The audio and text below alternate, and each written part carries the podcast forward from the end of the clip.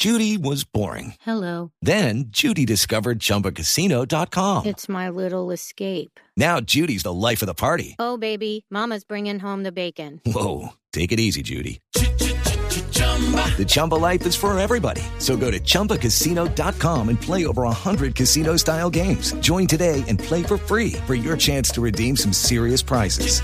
chumba ChumbaCasino.com. No purchase necessary. Void where prohibited by law. 18 plus terms and conditions apply. See website for details. Ricardo Ospina es periodista. Está en Mañanas Blue. 6 de la mañana y 23 minutos. El pecado original de la construcción de Hidroituango, según dijo el fiscal general de la Nación, fue haber modificado lo que se había pensado en principio, que era haber convocado una solicitud y una licitación internacional para traer a los más expertos, a los más importantes constructores de represas del mundo, para construir un viejo sueño de los antioqueños, la construcción de una hidroeléctrica que le siguiera dando a esa región del país el liderazgo en materia de generación de energía para todos los colombianos.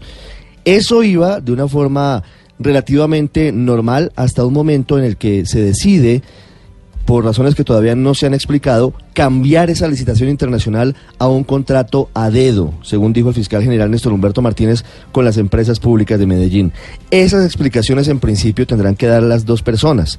Luis Guillermo Gómez Ateortúa, exgerente de Hidroituango, que es la sociedad origen de este proyecto, y Luis Javier Vélez Duque, gerente de EPM Ituango, que luego fue recogida por empresas públicas de Medellín. EPM Ituango terminó siendo una hijita, según dijo en su momento el fiscal Néstor Humberto Martínez anoche, hijo de Hidroituango, por lo cual al final terminaron dándole la construcción a una empresa que fue escisión de la misma sociedad con la que comenzó todo este gran proyecto de ingeniería. Una sociedad que tenía mayoritariamente acciones y dineros del departamento de Antioquia el IDEA, ISAGEN, el departamento y dos socios particulares muy importantes, Integral y la Asociación Colombiana de Ingenieros Constructores. ¿Cómo fueron los hechos de acuerdo con la Fiscalía y por qué imputa cargos a estas dos personas por celebración de contratos sin el cumplimiento de requisitos legales?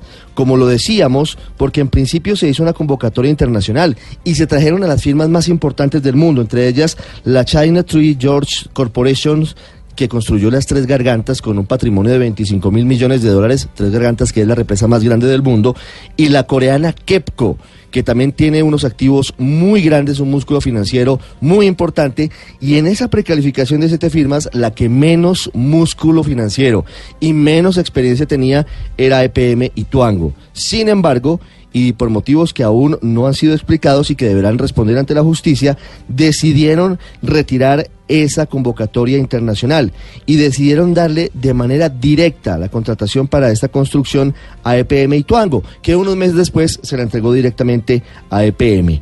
¿Cuáles son, según el fiscal Néstor Humberto Martínez, los delitos? De alguna forma, aquí se tuvieron en cuenta varios aspectos. Dice el fiscal que es muy importante que EPM fue escogida por el simple hecho de ser regional, de ser antioqueña, sin tener en cuenta los conceptos técnicos y el rigor y el músculo financiero que debía tener una obra de semejante magnitud. En el caso de la celebración de contratos sin requisitos legales, según dice el fiscal general, se da porque no hubo libre concurrencia, hubo asignación a dedo, se incumplieron los principios de transparencia, no hubo libre competencia buscando el socio estratégico y excluyeron por razones locales a competidores extranjeros que violentan, según dicen esto el fiscal, tratados internacionales que ha suscrito Colombia en materia de contratación pública. En el otro delito, por el que han sido llamados a interrogatorio, entre otros, el exgobernador Álvaro Villegas Moreno, el exgerente de EPM Juan Felipe Gaviria, entre otros, se da porque al suspender la precalificación y al ceder el contrato se habría tipificado justamente ese delito del que estamos hablando. Por ahora, no hay una condena en firme. Sin embargo, la Fiscalía tiene indicios de que se habrían cometido delitos. Y no solamente esos, también hay otras líneas de investigación que el fiscal general está investigando, varias de ellas relacionadas con delitos ambientales, relacionadas con la aceleración sin licencias del túnel que dio vía libre a la obra y porque no se tuvieron en cuenta de manera efectiva los planes de contingencia.